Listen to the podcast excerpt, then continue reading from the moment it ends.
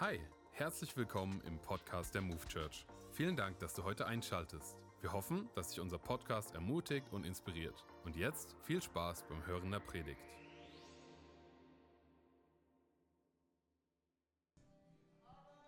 Frankfurt, geht es, geht's euch gut? Yes. Hey, zum Start habe ich eine Frage für euch mitgebracht. Und zwar, wer von euch war schon mal so richtig, richtig hungrig? So sauerhungrig. Also so hungrig, dass du bereit gewesen wärst, eine Gewürzgurke mit Sahne und Barbecue-Soße zu essen. Da gehen die Hände schon mal wieder runter. Genau das gab es bei uns beim letzten Summer Festival. Das ist die Jugendfreizeit des Basements für die Jugendlichen, die zu spät gekommen sind, als Strafe.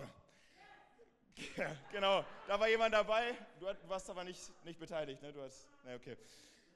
So, das Ganze war ziemlich amüsant, bis uns eine Mutter angerufen hatte, ähm, dessen Tochter äh, beteiligt war und eine Gewürzgurke mit Sahne und Barbecue-Soße gegessen hat.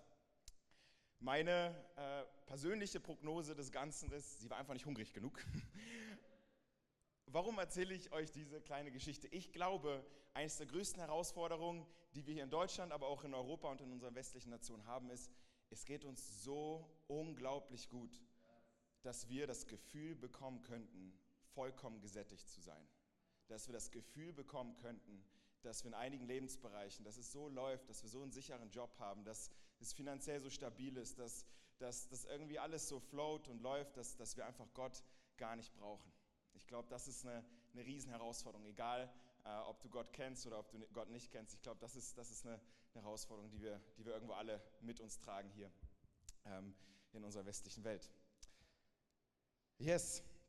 Und ich muss auch gar nicht so weit schauen, äh, sondern ich kann in mein eigenes Leben schauen und sehe, es gibt hin und wieder Lebensbereiche, wo ich Gott irgendwie nicht, nicht ganz mit einbeziehe, wo, ich, wo, wo er nicht vielleicht nicht, nicht aller, die allererste Stelle hat, wo er nicht das Fundament des Ganzen bildet.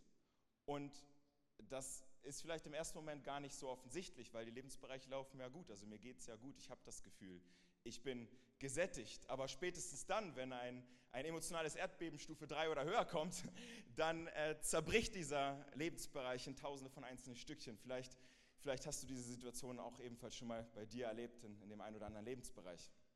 Was ist passiert? Was ist, was ist die Herausforderung hinter dem Ganzen? Ich glaube, so oft machen du und ich unser Glücksempfinden von den Früchten unserer Umstände abhängig, anstatt von den Früchten des Heiligen Geistes, oder? So oft machen wir unsere, unsere, unser Glücksempfinden von den Früchten unserer Umstände abhängig, anstatt von den Früchten des Heiligen Geistes. Und da bin ich irgendwie ins, ins, ins Überlegen gekommen, so, was, was ist denn die Definition von Glück oder wie, wie, sieht, wie sieht Gott Glück? Und in Matthäus 5, Vers 6 lesen wir folgendes. Glücklich ist, wer Hunger und Durst nach Gerechtigkeit hat, denn sie sollen satt werden. Glücklich sind, die Hunger und Durst nach Gerechtigkeit haben, denn sie sollen satt werden. So, jetzt weiß ich nicht, wie es dir geht, aber ich persönlich habe nicht die allergrößte emotionale Bindung zu diesem Wort Gerechtigkeit. Vielleicht geht es dir auch so. Ich finde, das klingt sehr hart, sehr schroff, aber wie gut ist es, dass Gerechtigkeit nicht nur einfach ein Wort ist, sondern dass Gerechtigkeit eine Person ist und sein Name ist Jesus Christus, oder? Church, wie gut ist das, oder?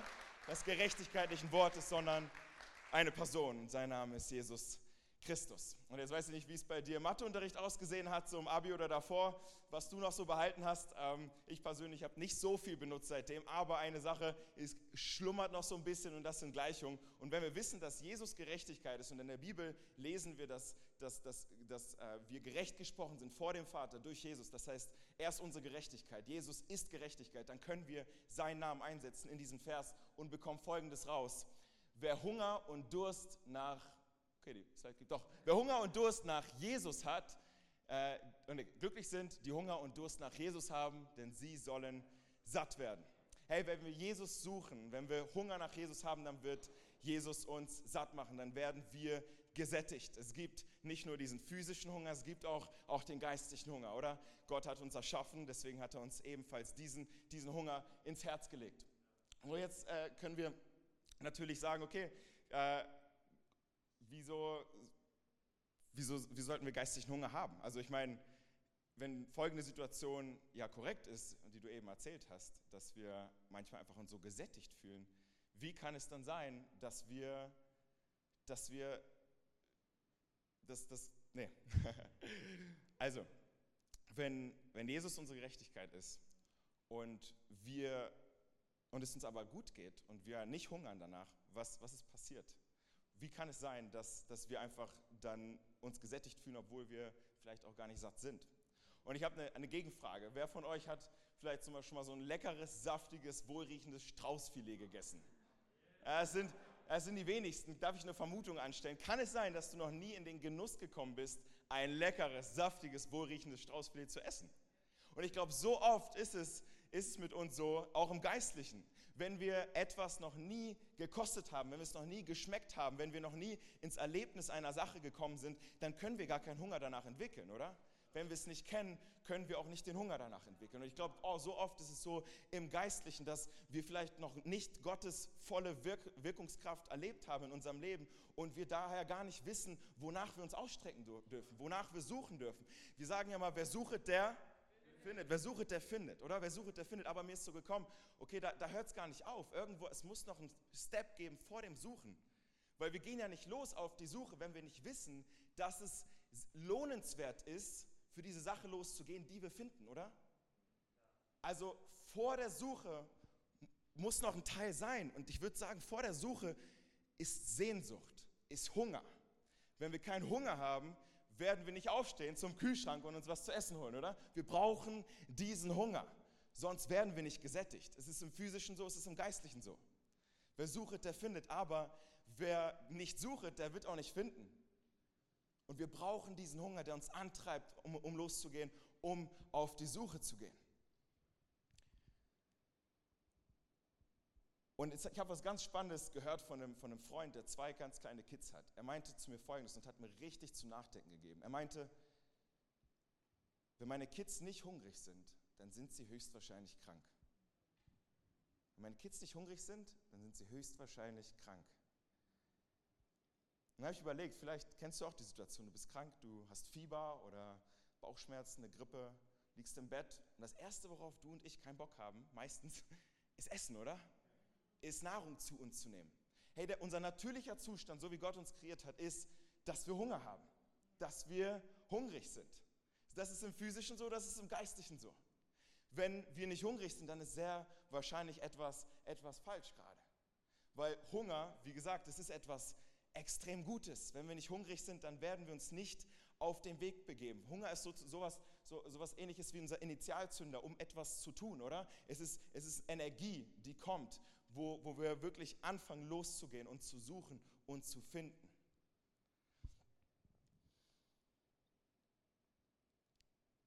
Und jetzt sind wir aber in der Predigtserie drin.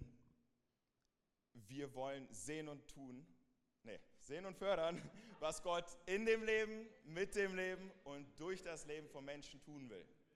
Und wir sind jetzt in der dritten, in, der, in dem dritten Part, und zwar, was Gott durch das Leben von Menschen tun will. Und jetzt die Frage, okay, was hat denn jetzt der Hunger damit zu tun, was Gott durch das Leben von Menschen tun will? Ich glaube, es hat absolut alles damit zu tun, was Gott durch das Leben von Menschen tun will. Ich möchte äh, eine kurze Geschichte dazu erzählen. Ein Freund von mir hat erzählt, dass er auf einer, auf einer sechstägigen christlichen Konferenz war, eine Riesenkonferenz, äh, so viele Menschen, Gastprediger eingeflogen, äh, extrem bekannte Persönlichkeiten, Riesenband, eine Hammeratmosphäre im, im ganzen Saal. Und es war Part des Ganzen, dass die Menschen rausgegangen sind auf die Straßen und Menschen von Jesus erzählt haben. Und mein Freund hat erzählt, dass er, dass er, ähm, dass er zwei Frauen dabei beobachtet hat, wie sie auf der Straße Menschen angesprochen haben und Folgendes gesagt haben. Sie waren so, ich kann dir was über deine Gegenwart und deine Vergangenheit erzählen, Gott wird es mir zeigen, willst du es hören? Jetzt weiß ich nicht, wie dein Gesprächseinstieg aussieht, meiner sieht ein bisschen anders aus. Aber Fakt ist, diese Frauen, die haben Wahrheit nach Wahrheit nach Wahrheit prophezeit und proklamiert über das Leben dieser Menschen. Und es sind Menschen zu Jesus gekommen. Es haben Menschen Gott erlebt. Und er meinte, er war total geflasht. Das hat ihn überwältigt. Und er war so, Gott, ich will das auch. Ich will das auch. Das heißt, er hat gebetet. Und drei Wochen später erzählt er mir, er geht, er, er geht auf so eine, so eine Art Klassenreise mit, mit ein paar äh, mit, mit, mit seinen Mitschülern und er, ist, er, befindet sich in so einer Runde von, mit seinen ganzen Kollegen und, und sagt diesen selben Satz zu denen ey, Jungs, wollt ihr wissen, was, was äh, in eurer Gegenwart und in eurer Vergangenheit passiert ist? Gott wird es mir zeigen, wollt ihr es hören? Und die so, ja klar, hau raus. Und er, was, was tut er? Er proklamiert, er prophezeit Wahrheit über Wahrheit, über Wahrheit, über Wahrheit. Und die Jungs melden ihm Folgendes zurück. Äh, das habe ich nicht mal meinem besten Freund erzählt. Und die Hälfte der Klasse ist zu Jesus gekommen an diesem Abend. Wie krass, oder? Und er erzählt mir, ja, komm, komm, Gott ist gut, ey. Gott ist gut. Gott ist gut. Und er erzählt mir diese Geschichte und ich war so, Gott, ich will, ich will das auch. Ich will auch diese Gabe der Weisheit, diese Gabe der Erkenntnis von dir bekommen.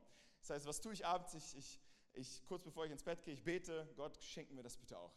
Am nächsten Tag, ich habe schon vergessen, dass ich dieses Gebet gebetet habe, äh, bin, bin an meiner Bibel, lese da gerade ein bisschen was und Gott gibt mir einen Eindruck für eine Person ähm, aus der Church, äh, für, für, eine Frau und er sagt mir, sie ist gerade dabei, in eine Beziehung reinzugehen, die nicht von mir ist. Und ich war so, okay, Gott, bist du dir sicher? Weil das ist sehr risky, sowas zu teilen, oder? Da, kann, da, da können sehr viele schlimme Dinge passieren, wenn man sowas falsch teilt. Und ich war so, bist du dir ganz sicher? Und Gott meinte, ja, du darfst es, du darfst es teilen. Ähm, und natürlich habe ich noch für Weisheit gebetet, dass ich das wirklich ermutigend, ermutigend teilen kann. Und habe es dann gemacht. Äh, und es war so krass, was, was die Person mir gefeedbackt hat, als ich die Sprachnachricht abgehört hat. Unter Tränen hat sie gesagt, ey, du hast gar keine Ahnung, wie sehr das gerade in mein Leben reingesprochen hat. Ich habe das Gefühl, ich lebe ein Doppelleben. Ich habe das Gefühl, irgendwo, ich weiß, dass, dass das mit Gott und dass das mit Jesus das Richtige ist, aber, aber es zieht mich, irgendwas zieht mich irgendwie in die Welt und ich fühle mich so allein und einsam und, und ich weiß einfach nicht. Und ja, und da, da ist dieser, ja, da ist dieser Typ, den ich da gerade kennenlerne und ich weiß nicht so richtig, ob das das Richtige ist und so. Und das Ende der Geschichte war, dass sie tatsächlich diese, diese Kennenlernphase gecuttet hat und ähm, ich sie auch an eine Person weiterleiten konnte in der Church, die, an der ich wusste, sie ist, sie ist an, an der richtigen Stelle und sie kann, kann, kann ihr da helfen. Aber warum erzähle ich diese Geschichte? Nicht, nicht um, um, um uns zu zeigen, hey, ich habe so coole Eindrücke und so, ganz, ganz im Gegenteil. Äh, ich, würd, ich, ich möchte einfach diesen Punkt klar machen, was Gott durch das Leben von Menschen tun möchte. Weil diese zwei Frauen hat Gott benutzt, oder? Er hat durch das Leben dieser zwei Frauen die ganzen Menschen auf der Straße, in den Cafés und so verändert oder das Leben verändert. Er hat durch das Leben dieser Frau das Leben von meinem Kumpel verändert, durch das Leben meines Kumpels das Leben von seiner Klasse verändert, durch das Leben von meinem Kumpel mein Leben verändert. Was hat Gott durch mein Leben getan? Er hat durch mein Leben wieder das Leben von anderen Menschen verändert. Und das ging so weiter. Und am Ende kann es sein, dass du das jetzt hier hörst. Hey, hey lass uns Gott mal groß machen. Am Ende kann es sein, dass du jetzt hier sitzt und sagst, hey, das, was, was Gott in deinem Leben gemacht hat, das möchte ich auch. Vielleicht betest du dasselbe Gebet wie ich vor einigen Wochen und streckst dich nach aus nach dieser Gabe der Weisheit. Und am Ende kann es sein, dass durch mein Leben wieder dein Leben beeinflusst wird und durch dein Leben wieder das Leben deines Umfeldes. Und das geht so weit, das ist eine göttliche Kettenreaktion. Und das alles, weil wir uns ausstrecken nach Gott, weil wir hungrig sind. Oder der Hunger der Frauen hat dazu geführt, dass sie irgendwo diese Geistesgabe, diese, diese, diesen Frucht des Heiligen Geistes entwickelt haben. Diese Frucht hat mein Kumpel gesehen und hat gesagt, das will ich auch. Und auf einmal ist sein Hunger wieder entzündet oder sein Feuer ist entflammt. Und das hat wieder dazu geführt, dass eine geistliche Frucht produziert worden ist. Und das wieder hat, darum, hat dazu geführt, dass bei mir dieser Hunger entzündet worden ist. Und so bahnt Gott seinen Weg durch, durch sein Reich, durch sein Volk, oder? Und das tut er immer und immer und immer und immer wieder. Ist Gott nicht gut? Yes, come on, ey. Gott ist so, so, so gut, ey. Und wir als Church glauben daran, dass dass jeder von uns einen einzigartigen Mix aus Gaben und Talenten hat. Keiner ist, ist besser als der andere, aber jeder hat etwas beizutragen. Wir sind alle Glieder von einem Leib. Das ist das Bild, was die Bibel benutzt. Und das, das Leib kann nicht ohne ein Glied existieren. Es, es, es muss, muss alles zusammenwirken. Und ich möchte uns einfach ermutigen heute, dass wir uns ausstrecken nach diesen Gaben, nach den Gaben, die Gott dir schon in, in, in, dein Leben gelegt hat, aber auch nach den Gaben, die vielleicht noch im Verborgenen sind. Ich hatte diese Gabe, bevor ich gebetet habe, auch noch nicht. Und ich möchte dich ermutigen, möchte uns ermutigen, dass wir, dass wir uns nicht mit dem Status quo zufrieden geben. Dass wir uns nicht mit den zwei, drei Wundern, die wir vielleicht erlebt haben mit Gott, Wohnungswunder, äh, Beziehungswunder, Geldwunder, finanzielle Wunder, was auch immer, was auch immer du erlebt hast, das ist, das ist vielleicht aktuell dein Wunderstandard, aber das muss nicht der Standard bleiben. Wer sagt, dass Standard Standard bleiben muss, oder? Das sagen nur wir allein. Wir können Gott nicht in diese Schublade stecken. Er will nicht in diese Schublade gestreckt werden. Wenn Gott sagt, wer bittet, dem wird gegeben. Und wer, wer sich ausstreckt, oder wer sich ausstreckt, wer in der Bibel steht, strebt nach der Liebe, strebt danach, trachtet nach dem Reich Gottes, oder? Ich weiß nicht, wie es dir geht, aber strebt und trachtet, das sind diese, diese Wörter sind so viel Power, die haben so viel mehr Power als suchen. Das ist nicht nur suchen, das ist sucht mit Eifer, sucht mit Nachdruck. Gebt euch nicht mit dem zufrieden, was jetzt gerade ist. Wenn du Bibel liest, hey, dann, dann sei nicht so, okay, Gott, ich gebe dir jetzt die nächsten fünf Minuten des Tages, sondern vielleicht, vielleicht sieht dein Gebet so aus, Gott, ich, ich lese diesen Kapitel so lange, bis du mir eine Offenbarung schenkst. Das, könnt, das ist Hunger, oder? Das ist eine, eine Suche, eine Suche mit Ziel, eine Suche mit Zweck. Und ich glaube, das kann, kann unsere Suche sein, das kann unser Hunger sein. Und unser Hunger wird, glaube ich, dazu führen, dass ganz, ganz viele Probleme gelöst werden in unserem Leben, aber auch in dem Leben von anderen Menschen. Weil Gott wirkt durch unser Leben hindurch, oder? Durch deine Gaben und Talente, durch meine Gaben und Talente. Und am Ende wird es dazu führen, dass bei anderen Menschen wieder dieser selbe Hunger, der bei dir entfacht worden ist, ebenfalls entfacht worden ist. Und dann kommt diese göttliche Kettenreaktion. Wie gut ist das, oder? Ja, es ist so gut. Und ich möchte einfach zum Abschluss noch ein Gebet mit uns sprechen. Und wenn du, wenn du Lust hast, hey, dann, dann mach dich damit eins. Dann geh auf Empfangshaltung. Weil ich glaube, der Heilige Geist, er will heute Gaben des Geistes einfach ausgießen. Und wenn du daran glaubst, hey, dann mach dich eins mit diesem Gebet und erwarte Großes. Erwarte wirklich Großes, okay? Jesus, ich danke dir dafür, dass du uns alle einzigartig kreiert hast. Jesus, ich danke dir dafür, dass du uns die Sehnsucht nach deinem Himmelsreich gegeben hast, dass du uns den Hunger geschenkt hast, nicht nur im physischen, sondern auch im geistlichen, den Hunger nach dir, um dich zu suchen, Jesus. Und wir beten jetzt aus, Gott, dass du kommst, dass der Heilige Geist, dass du jetzt fällst, Jesus, dass du einfach uns versorgst mit Gaben und Talenten. Schenk uns mehr von dem, was du uns in uns schon reingelegt hast, Jesus, und, und, und, und gieß auch neue Gaben aus, Jesus. Gieß, gieß die Geistesgabe der Weisheit aus, die Geistesgabe der, des, des, des, des geistlichen Eindrucks, Jesus. Ich bete, dass davon mehr kommt in unsere Church, Jesus. Dass ein Feuer entfacht, Jesus. Dass Hunger entfacht, mehr nach dir, Jesus. Das bete ich aus, das beten wir aus. Wir machen uns alle eins in deinem Namen, Jesus. Und sagen als Church gemeinsam, Amen, Amen. Yes.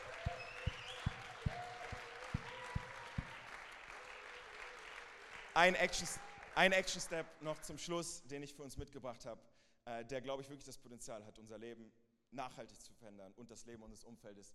Und der kommt, ist, bete für neuen Hunger nach Jesus.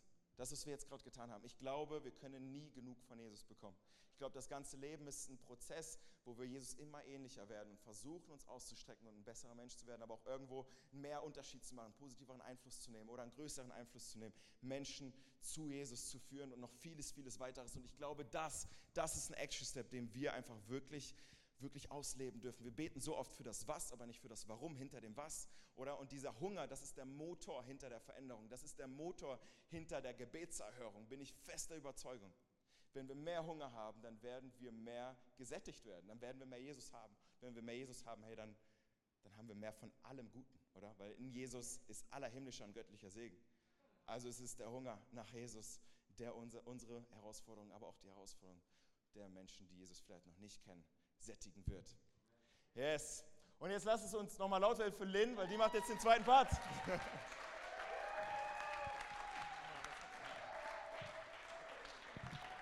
Hey Abel, wie gut.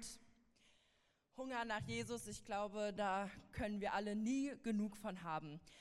Als ich diese Predigt vorbereitet habe, musste ich irgendwie immer wieder an die 10. Klasse denken.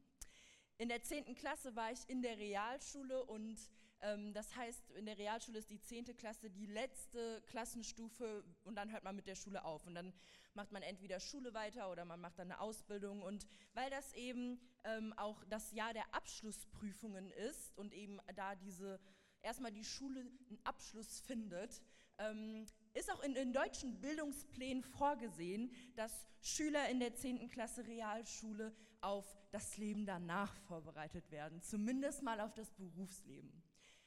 Das klappt hier und da vielleicht mal schlechter und besser, aber an sich ist das ja schon richtig gut, dass man nach der Schule ähm, mit 16 Jahren irgendwie nicht so völlig ohne Plan dasteht und so gar nicht weiß, was, was man jetzt machen soll.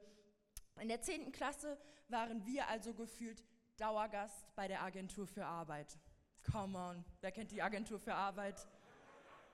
Für alle, die sie nicht kennen, das ist die Behörde in Deutschland, die sich äh, um den Arbeitsmarkt kümmert und alles, was damit zu tun hat. Und wir waren da, ähm, um solche Sachen zu machen, wie, ähm, wie man Bewerbungsgespräche führt, zu lernen oder wie man richtig ein Anschreiben oder einen Lebenslauf schreibt. Und einmal waren wir da, um so ein Quiz zu machen. Und das war so ein Quiz, äh, da musste man so verschiedene Fragen beantworten und hinterher hat das hat dann so ein Quiz oder hat dieses Quiz hinterher dir so ja, Berufe vorgeschlagen, die dann zu dir passen sollten, wenn du das Quiz halt gut ausgefüllt hast und auch wahrheitsgemäß und so. Und ihr wisst vielleicht schon, worauf ich hinaus will. Ähm, wir kamen da also an, 25 Jugendliche. Ähm, für uns waren die Besuche bei der Agentur für Arbeit auch mehr so ein lustiger Klassenausflug als jetzt was wirklich Ernsthaftes. Und ähm, wir haben dann dieses Quiz gemacht und das Ende vom Lied war, dass die eine Hälfte der Klasse solche komischen Antwortkombinationen gegeben hat, dass da Berufe rauskamen wie ähm, Ökotrophologe, Holzblasinstrumentenmacher, Fischwirt, Süßwarentechnologe. Ist hier jemand heute Süßwarentechnologe zufällig? Nein. Daran sieht man, dass das vielleicht ein Beruf ist, der nicht so häufig vorkommt. Ja, und die andere Hälfte der Klasse, die hat sich in diesem Quiz einfach dermaßen gut dargestellt, dass äh, unser Klassenlehrer auf einmal von zukünftigen Ärzten und Politikern umgeben war. Wir fanden das super lustig, die Frau von der Agentur von Arbeit nicht so, weil sie meinte dann irgendwie, ja, äh, unser Leichtsinn hat jetzt total die ganze Statistik von dem Jahr durcheinander gebracht und es war unser letzter Besuch überhaupt bei Agentur für Arbeit, deshalb war es dann auch in Ordnung. Ich glaube, dass wir alle schon mal in der Situation waren, wo wir uns gefragt haben, hey, was soll ich eigentlich mit meinem Leben anfangen? Gar nicht nur hinsichtlich der Frage, hey, was soll ich für einen Beruf machen, um später meinen Lebensunterhalt zu verdienen, sondern auch, okay, hat mein Leben in dieser Welt eigentlich einen tieferen Sinn? Gibt es da eigentlich ein größeres Bild als das Bild, was ich sehen kann? Erfüllt mein Leben einen Zweck? Wem oder was in diesem äh, dient mein Leben, während ich lebe, meiner Lebzeit? Was, wem dient das? Und kann es sogar möglich sein, dass durch mein Leben diese Welt verändert wird. Zu unseren guten Church News heute von Anni habe ich noch ein paar andere gute News. Und zwar, Gott möchte durch unser Leben Geschichte schreiben und diese Welt verändern. Komm an, Gott möchte durch unser Leben Geschichte schreiben und diese Welt verändern. Vielleicht bist du hier und du hörst es jetzt zum tausendsten Mal und denkst dir, ach Lynn, ewig diese gleiche Frage, ähm, ja, Gott will Geschichte mit mir schreiben und äh, ja, er will die Welt durch mich verändern. Oder vielleicht bist du auch hier und hörst es heute zum allerersten Mal und denkst dir, ja, Linda, bin ich mir nicht so sicher. Äh, vielleicht ja durch das Leben der anderen, aber durch mein Leben, äh, wenn du wüsstest, wie mein Leben so ist, da würdest du nichts Göttliches dran erkennen. Ähm, ja, ich möchte euch heute gerne mit in die Geschichte von einem Mann nehmen. Und zwar ganz an den Anfang seiner Geschichte mit Jesus. Und dieser Mann heißt Paulus. Eigentlich hieß Paulus Saulus. Und Saulus war ein Pharisäer. Was heißt das? Er hat zur jüdischen Elite gehört im, im damaligen Jerusalem. Er, hat, er ist quasi im Tempel ähm, aufgewachsen. Er hat die ganzen äh, alttestamentlichen Schriften gelehrt und ähm, hat diese ganzen Gesetze, die es damals gab, richtig penibel und gut und genau eingehalten. Und laut dem damaligen Maß würde man bestimmt auch sagen, Paulus und damals Saulus, er war ein richtig guter Pharisäer. Und Paulus hatte nur eine einzige Mission. Und zwar hat er Christen verfolgt. Er hat Christen verfolgt und umgebracht. Warum? Ihr müsst euch vorstellen, damals, die ersten Christen, die haben noch gar nicht Christen gehei geheißt, geheißen, ähm, gehießen, danke. ähm, die Römer dachten, die äh, Christen, die wären irgendwie so eine verrückte Sekte, so eine Abspaltung von den Juden, die jetzt irgendwie an so einen Jesus glauben und an einen Retter. Und ähm, die haben sich gar nicht mehr, nachdem äh, Jesus gekreuzigt wurde, gar nicht mehr so sehr darum gekümmert. Die dachten einfach, ja, das ist ein Hype, der wieder vorbeigehen wird. Nein, 2000 Jahre später äh, glauben über zwei Milliarden Menschen auf dieser Welt an diesen Jesus Christus. Und so egal den Römern die ganzen Christen waren, so sehr war für Saulus die Christen ein totaler Dorn im Auge, weil er halt, weil für ihn alles gegen Jesus sprach. Für ihn war einfach diese Vorstellung von einem Menschen, der behauptet, Gottes Sohn zu sein und der dann behauptet, äh, ja, diese Autorität zu haben, Menschen Sünden zu vergeben, das war für ihn wie eine Beleidigung gegen Gott. Und deshalb wollte er unbedingt diese, diese, ähm, diesen Glauben und auch die Lehren, die Jesus gelehrt hat, wollte er vernichten. Yes. Wir steigen in eine Bibelstelle ein. Da ist Saulus gerade auf dem Weg nach Damaskus. Da will er nämlich genau das tun. Er will Christen aufspüren und an den jüdischen Gerichts, äh, Gerichtshof nach Jerusalem bringen.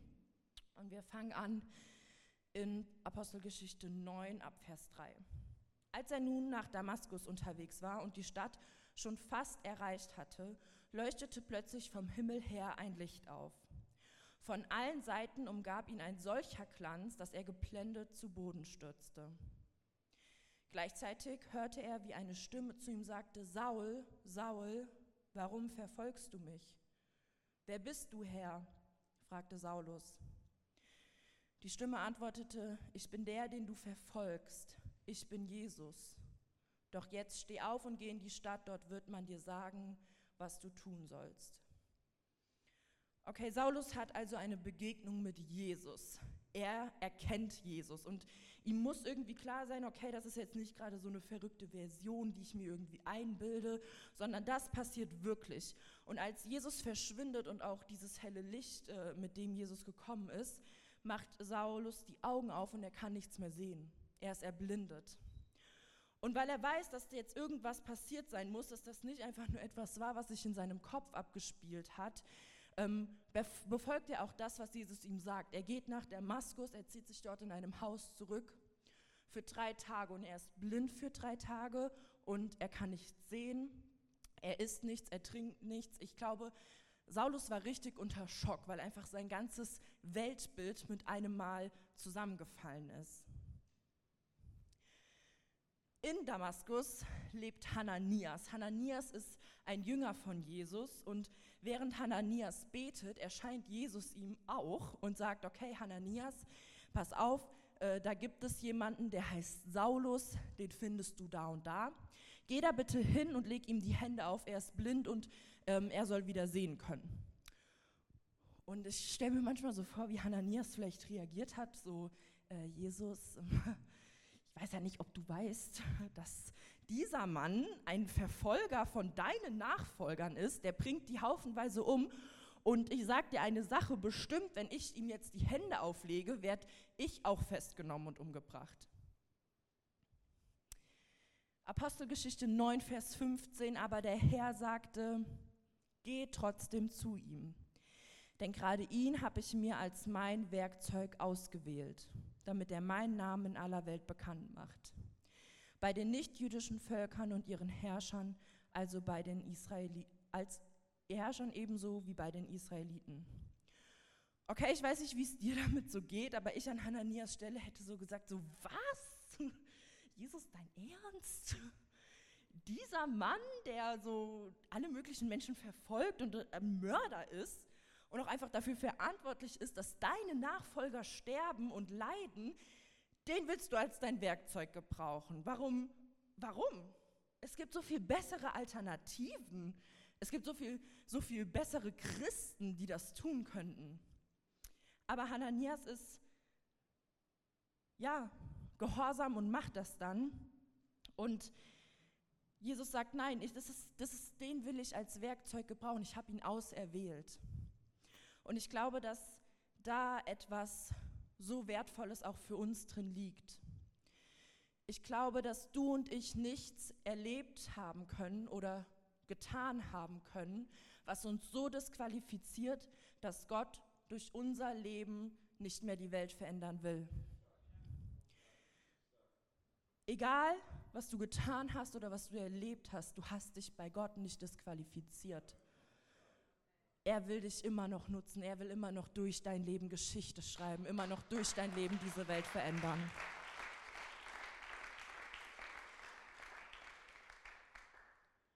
Gehen wir noch mal kurz in den Text. Apostelgeschichte 9 ab Vers 17. Da machte sich Hananias auf den Weg und ging in jenes Haus. Er legte Saulus die Hände auf und sagte, Saul, mein Bruder, der Herr selbst, Jesus, der dir auf deiner Reise hierher erschienen ist, hat mich geschickt. Er möchte, dass du wieder sehen kannst und mit dem Heiligen Geist erfüllt wirst. Im selben Augenblick war es, als würden Schuppen von Saulus Augen fallen. Er konnte wieder sehen, Saulus stand auf und ließ sich taufen. Kurz danach beginnt Saulus, der dann später Paulus heißen wird, seinen Dienst. Er fängt an, Menschen von Jesus zu erzählen. Menschen haben eine Begegnung mit Jesus, werden errettet, bekommen eine ganz neue Perspektive und später wird Paulus von Gott ausgesendet in diesen Mittelmeerraum, wo er von Stadt zu Stadt zieht und Gemeinde nach Gemeinde gründet und einfach so krass diese Welt verändert. Gott verändert durch sein Leben diese Welt, indem Paulus tut, was er tut. Und alles fing damit an, dass Paulus Jesus begegnete. Paulus, er erkannte Jesus, dann erkannte er, wer er selbst war, wodurch er erkannte, was Gott durch sein Leben tun will. Und ich glaube, dass es auch für unser Leben relevant ist. Wenn wir Jesus erkennen, erkennen wir, wer wir sind. Dann erkennst du, dass du kein Zufallsprodukt bist dann erkennst du, dass du absolut geliebt bist, angenommen, wichtig in dieser Welt, gewollt. Du hast Gaben und Talente, die so unverwechselbar sind. Du bist so unverwechselbar. Dich wird es so nie wieder geben. Du bist eine, ein einzigartiger, absolut großartiger Gedanke Gottes. Und wenn wir dann unsere Identität erkennen, dann erkennen wir, was Gott durch unser Leben tun will. Und ich glaube, dass es in erster Linie sich bei Menschen bekannt machen. Durch unser Leben möchte Gott sich bei Menschen bekannt machen. Bei den Menschen in deinem Umfeld, bei, den, bei deiner Familie, bei deinen Freunden, an deinem Arbeitsplatz, in der Gemeinde, wo du bist und sonntags irgendwie in einem Dreamteam mitmachst. So macht sich Gott durch dich bei Menschen bekannt. Egal wo du bist, es kann überall sein, in der U-Bahn, auf der Straße, überall, wo du bist. Weil du ein Kanal für Gottes Liebe bist, weil dadurch Menschen Gott kennenlernen. Und wenn Menschen Gott kennenlernen, verändert sich diese Welt Stück für Stück.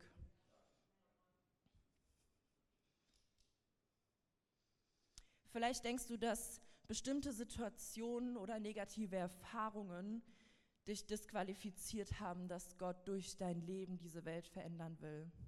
Und dann will ich nochmal diesen Satz wiederholen, weil ich finde ihn so, so wichtig. Es gibt nichts, was du und ich getan haben oder erlebt haben, was uns jemals so disqualifizieren könnte, dass Gott nicht durch uns diese Welt verändern will. Gott will durch dich diese Welt verändern. Paulus war aus völliger Sicht völlig disqualifiziert. Es war ein Mörder. Der hat Menschen verfolgt. Der hat Menschen gequält. Und trotzdem kommt, kommt Jesus in sein Leben und begegnet Paulus und, und dreht sein Leben um und transformiert, äh, transformiert Paulus und sein Herz und verändert durch ihn diese Welt. Und wenn Gott das mit Paulus tun konnte, dann auch mit dir und mir. Komm on, wenn Gott das mit Paulus tun konnte, dann auch mit dir und mir. Wenn wir herausfinden wollen, was Gott durch unser Leben tun will, dann fängt das alles damit an, dass wir erkennen, wer Jesus ist. Weil wir dann erkennen, wer wir sind. Und Gott spricht in Jeremia 29 auch davon, hey, wer, wer mich sucht, dem will ich, von dem will ich mich finden lassen. So. Ich, Gott, es ist ein Herzensanliegen, dass wir ihn erkennen. Es ist ein Herzensanliegen, dass, dass er sich uns zeigen will. Und Gott möchte dein Leben gebrauchen, um diese Welt zu verändern und mit dir Geschichte zu schreiben. Lass mich noch zum Abschluss beten. Jesus, danke, dass, dass du dich uns zeigen willst. Danke, dass du uns begegnen willst, jedem Einzelnen, der heute hier ist. Ganz persönlich und auf deine eigene Art und Weise, Jesus. Danke, dass wenn wir dich erkennen, wir uns erkennen. Wir erkennen, wer wir sind, was du für uns getan hast, dass wir so wertvoll sind, dass du Gott Mensch wurdest, um auf diese Erde zu kommen, um uns zu retten. Das hat es so noch nie gegeben und das ist einmalig. Und ich danke dir, dass wenn wir erkennen, wer wir sind, was unsere Identität in dir ist, dass du uns dann zu erkennen gibst, was du durch unser Leben tun willst.